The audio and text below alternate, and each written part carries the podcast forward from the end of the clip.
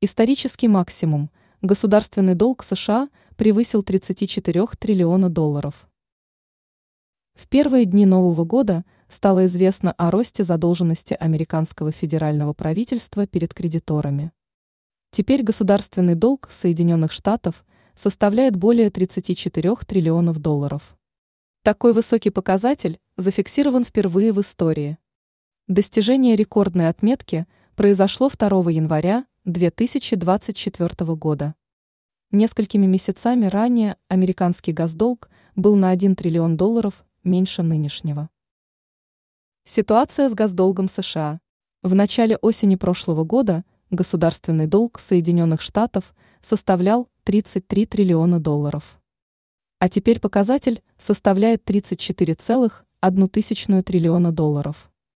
Таковы последние данные Департамента казначейства США на 2 января. Огромный государственный долг может привести к негативным последствиям для американской экономики.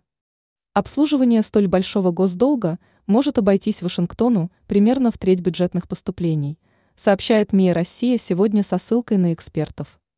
Ранее стало известно, что государственный долг Украины превысил 140 миллиардов долларов.